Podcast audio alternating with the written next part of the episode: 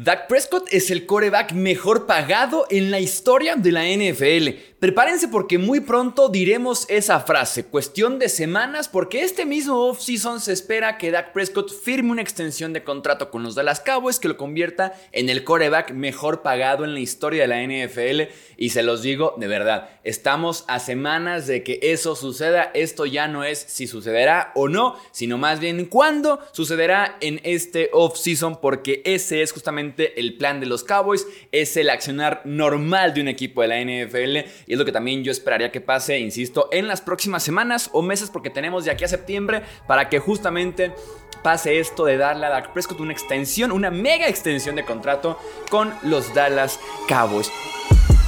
Hablemos de fútbol. Hablemos de fútbol. Noticias, análisis, opinión y debate de la NFL con el estilo de Hablemos de fútbol.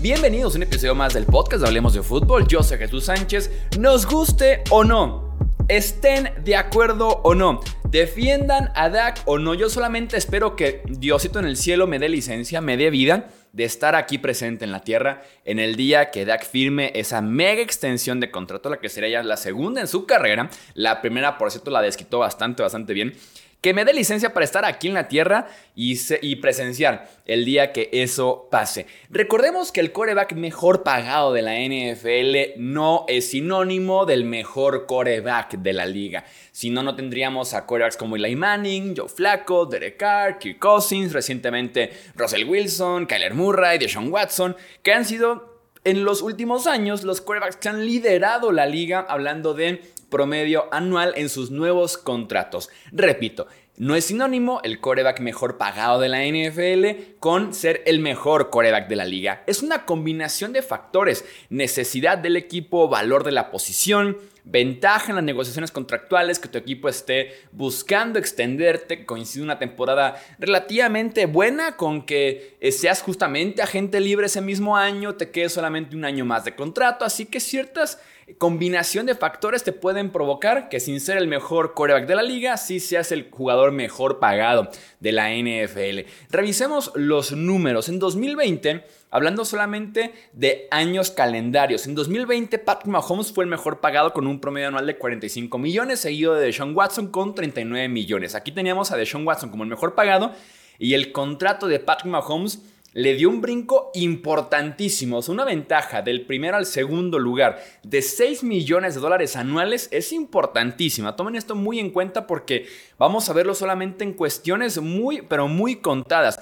Para 2021, Mahomes seguía como líder con 45 millones, llegó el contrato de Josh Allen de 43 millones, también llegó en ese momento el contrato de Dak Prescott de 40 millones y seguía por ahí de Sean Watson todavía con los Texans con 39 millones. Pasemos al 2022 donde hubo un cambio importantísimo. Llega Aaron Rodgers con 50 millones, ese último contrato que firma con los Green Bay Packers, seguido ahora de Russell Wilson, 48.5 millones, Kyler Murray, 46.1 millones, y ya aparece Deshaun Watson con los Browns, 46 millones. En este offseason tuvimos Deshaun Watson, con 46 millones superando por tan solo un millón a Patrick Mahomes. Después llega Kyler Murray superando por 100 mil dólares a Deshaun Watson. Llega Russell Wilson superando por unos 2.5 millones a Kyler Murray. Y finalmente superando por 1.5 millones a Rogers con sus 50 millones. Y tenemos el 2023, o sea, año pasado. Justin, perdón, Joe Burrow, 55 millones. Justin Herbert, 52.5 millones. Lamar Jackson, 52 millones. Jalen Hurts, 51 millones. Y por ahí todavía estaba Russell Wilson con 48.5 millones. Rogers no es tomado en cuenta porque fue cambiado de equipo y firmó una reestructuración de contrato en el que cedía cierto dinero, así que aquí ya no es tomado en cuenta Rogers con los Jets. En este offseason Jalen Hurts llegó para ser el mejor pagado, que duró unas cuantas semanas porque después llegó Lamar Jackson, apenas lo superó por un millón de dólares. Después llegó Justin Herbert, tras Lamar Jackson superado apenas por 500 mil dólares. Y el salto significativo fue hacia Joe Burrow, que lo superó a Herbert por 2.5 millones. Menciona mucho esta diferencia de cómo se van saltando los quarterbacks uno a otro porque Bleacher Report publica un cierto rumor, una cierta creencia de que el nuevo acuerdo de Dak Prescott con los Cowboys podría estar en los 60 millones de dólares anuales. Sería un brinco importantísimo comparado con los 55 millones que cobra actualmente en promedio anual Joe Burrow. Normalmente los brincos son de 500 mil dólares a 2.5 millones. 5 millones es bastante para brinco. O sea, no es tampoco Mahomes como para restablecer el mercado de esa forma. No viene tampoco de temporada de MVP, Super Bowl y Super Bowl MVP como para decir, es momento de buscar ese brinco de 5 millones. No. Entonces, ojo, yo lo que opino es que Dak Prescott sí será el coreback mejor pagado de la NFL muy pronto, pero no compro el rumor de los 60 millones anuales. Veremos qué sucede en unas cuantas semanas. ¿Qué ventajas sí tiene Dak en las negociaciones? Y ojo porque son unas ventajas importantísimas, tanto dentro como fuera del emparrillado. Dentro del emparrillado fue segundo en la carrera por el MVP este año. No lo digo yo, lo dicen las votaciones. Dak terminó en segundo lugar por el MVP esta temporada.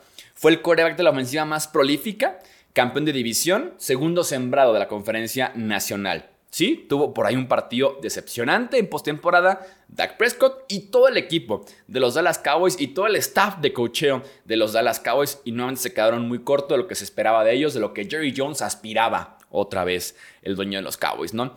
Siguientes ventajas competitivas para Dak Prescott cuando se siente a negociar con los Cowboys y estas ya son fuera del emparellado. Este año, el impacto de Dak en el tope salarial de Dallas es de 59.5 millones. A los Cowboys les urge bajar este número. Es un número altísimo, es un número imposible que un jugador cuente 60 millones en tope salarial para un equipo. Por más que el tope salarial siga subiendo y subiendo y subiendo, 60 millones un solo jugador es muchísimo. Así que Dallas tiene un interés muy real de bajar ese número.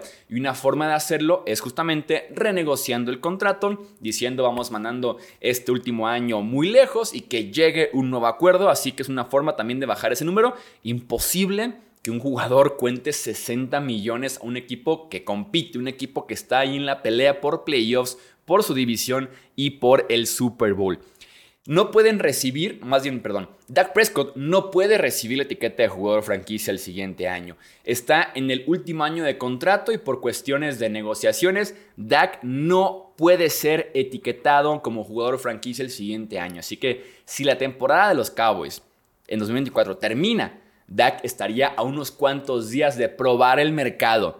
Y eso sí sería una locura, porque un coreback del calibre de Dak Prescott, que es por lo menos un top 8, un top 10, en la NFL actualmente, que llegue al mercado, que se convierta en agente libre, sería una locura sin precedentes en la NFL, porque lo más cercano a un coreback mm, eh, medio medio élite o casi élite. Sería como un Kirk Cousins, por ejemplo. Sería un Peyton Manning viniendo de lesiones hace 10 años. Entonces, sería, insisto, sin precedentes que llegue al mercado y eso pone a los Cowboys contra reloj. Los Cowboys tienen hasta marzo del 2025 para extender a Dak Prescott o lo pierden gratis, lo pierden sin recibir nada a cambio.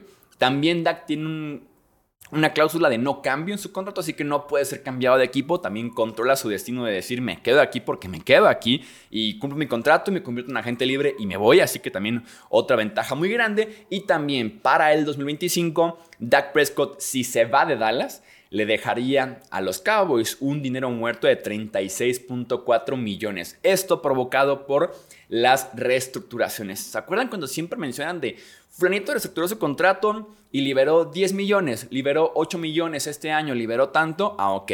Es momento ahorita de pagar platos rotos. Y todo lo que se ha reestructurado el contrato de Dak Prescott para eh, ajustar el acuerdo, tener más dinero actualmente y así, bueno, viene a futuro el pago, que son esos 36 millones de dólares de dinero muerto en caso de que Dak Prescott se vaya de Dallas, así que también los Cowboys tienen el interés de bajar el dinero en tope salarial este año, el dinero muerto del siguiente año para poder seguirle pagando a CeeDee Lamb, poderle seguir pagando a Micah Parsons, eh, a Tyrone Smith en un futuro, perdón, a Tyler Smith en un futuro también, entonces Cowboys tienen que ajustar sus cuentas, ver lo que les conviene y eso es pagarle a Dak Prescott. Ojo porque este offseason tenemos candidatos muy pobres, diría yo, como aspirantes para ser el mejor pagado. El año pasado teníamos Jalen Hurts, Lamar Jackson, Justin Herbert, Joe Burrow. Fue como el offseason de pagar los quarterbacks.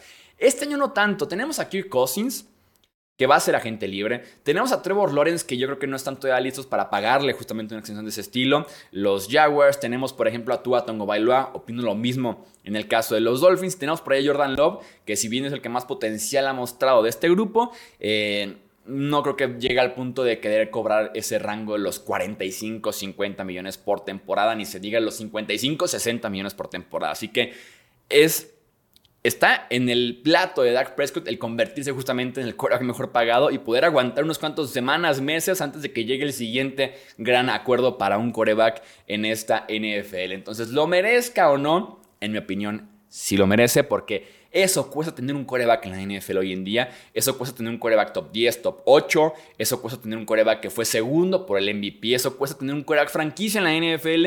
Y ni modo tienes que pagarle aún sin ser el mejor de la posición, porque eso solamente lo puede ser uno y se llama Patrick Mahomes. Aún sin ser Patrick Mahomes, equipos como Philly con Jalen Hurts le pagó, Lamar con Baltimore le pagaron, Justin Herbert con Chargers le pagaron, Joe Burrow con Bengals le pagaron y ahí tenemos, eh, tenemos quarterbacks que no son campeones, tenemos quarterbacks que no son MVPs, tenemos quarterbacks como Herbert incluso ni siquiera han podido eh, ganar tampoco en postemporada, así que no se necesita ser campeón MVP, futuro Hall of Famer, Super Bowl MVP, como para poder recibir un contrato de esta índole. Como insisto, recibirá Dak Prescott en algún punto de este mismo off-season. Quiero leer tu opinión en comentarios. ¿Qué opinas tú de todo este tema con Dak Prescott, Cowboys y demás? ¿Cuánto le pagarías tú? ¿Cuánto vale? ¿Qué es lo que merece? Lo que quieras comentar aquí abajo en comentarios o también en nuestras redes sociales, Twitter, Facebook, Instagram y también TikTok. Esto es Hablemos de Fútbol. Yo soy Jesús Sánchez. Hasta la próxima. Gracias por escuchar el podcast de Hablemos de Fútbol. Para más, no olvides seguirnos en redes sociales y visitar hablemosdefutbol.com.